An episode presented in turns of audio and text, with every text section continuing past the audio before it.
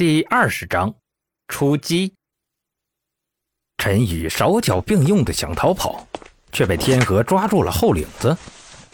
陈斌捡起手机，指着上面的名字质问：“蔡哥是谁？”陈宇面色发青的摇起了头，抓着他的天河面色一变：“蔡哥，那群来我家要债的，好像说过这个人物。”说完，他恍然大悟。该死的，陈宇，你合伙外人骗我？没有没有，他们跟我无关。我是真心想娶你家妹子，想赎回她的，定金我都交好了。你还敢狡辩？现在可不是争论这个的时候。陈斌连忙止住天河，对陈宇问道：“那群家伙做什么买卖的？你知道吧？”陈宇被陈斌盯得难受，气势低沉了不少，眼睛也不住的往地上瞄。嗯，好像是倒卖器官什么的吧？陈斌心里暗道不好，语气急促的问道：“那你刚刚把我们的对话都跟他们说了？”“嗯，都说了。”“操！”陈斌第二次爆了粗口，一把拽过陈宇，摔在地上。你怎么不去死？天河，赶紧去你舅妈家看看人还在不？晚了要出人命的。陈斌借了辆老式摩托，拉起陈宇跟天河，用几乎是在飞的速度赶到天河的舅妈家。天河舅妈家在隔了一个村子的地方，地方比想象中偏僻。赶过去的时候已经是十几分钟后的事了。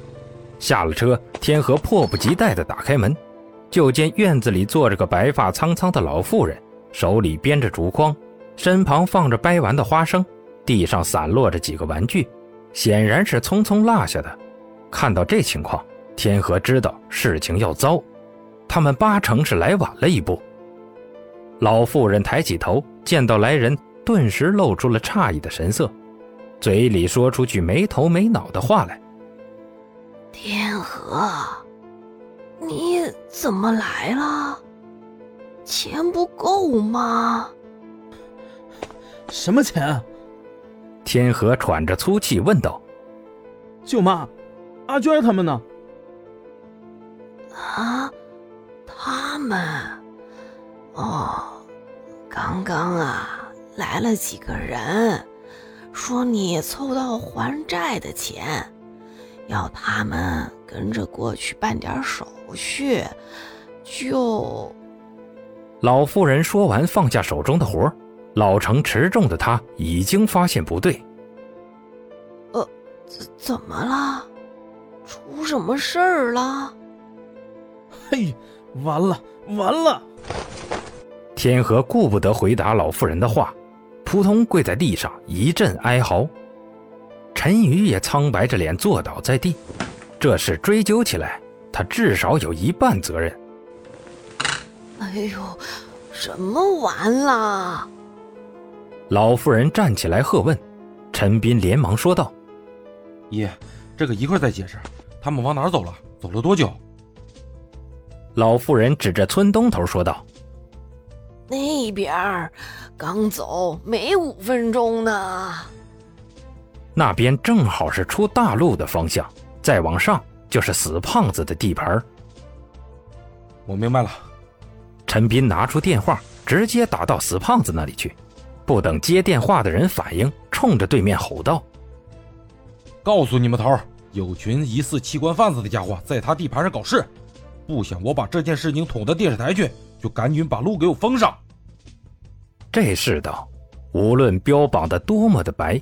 总有黑色的利益链条捆绑在不为人知的角落里，使之运转的人来自五湖四海，要么铤而走险，性格狠辣；要么如履薄冰，性格阴沉。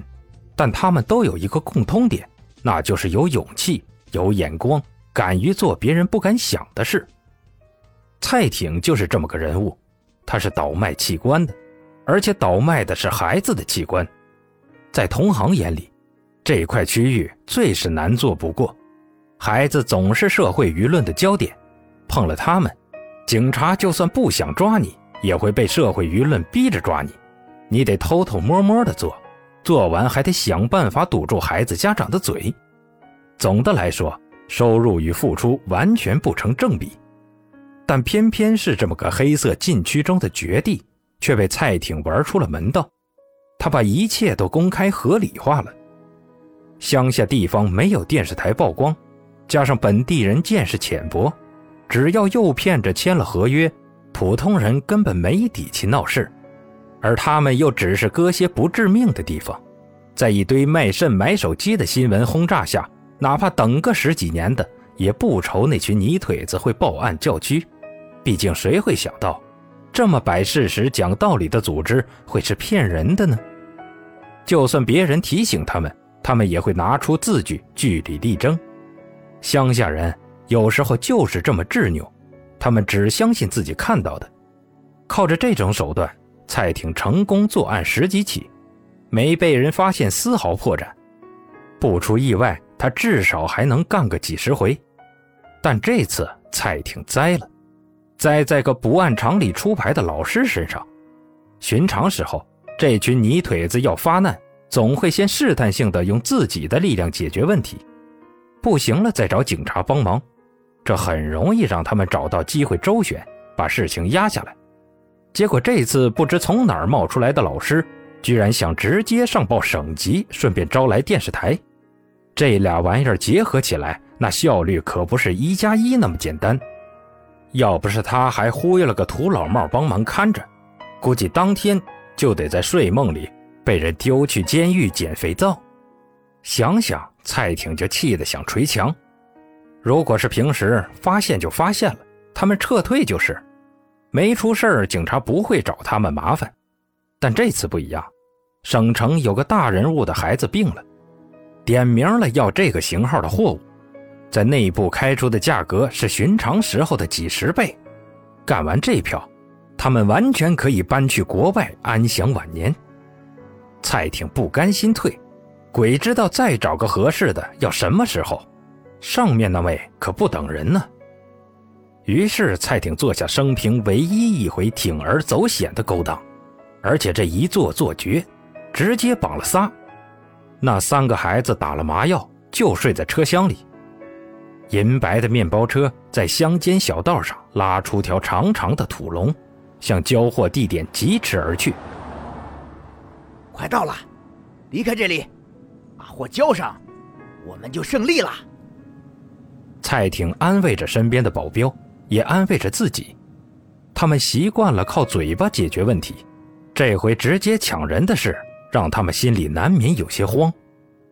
这保镖出来后握着方向盘的手都是抖的，他也不例外，身体一直哆嗦的厉害。也不知为什么，蔡挺总有预感这样下去会出事，但他不知道事情会出在哪儿。身后的村子一如既往的平静，路上也根本没有啥情况。顶天了，旁边有个警察局。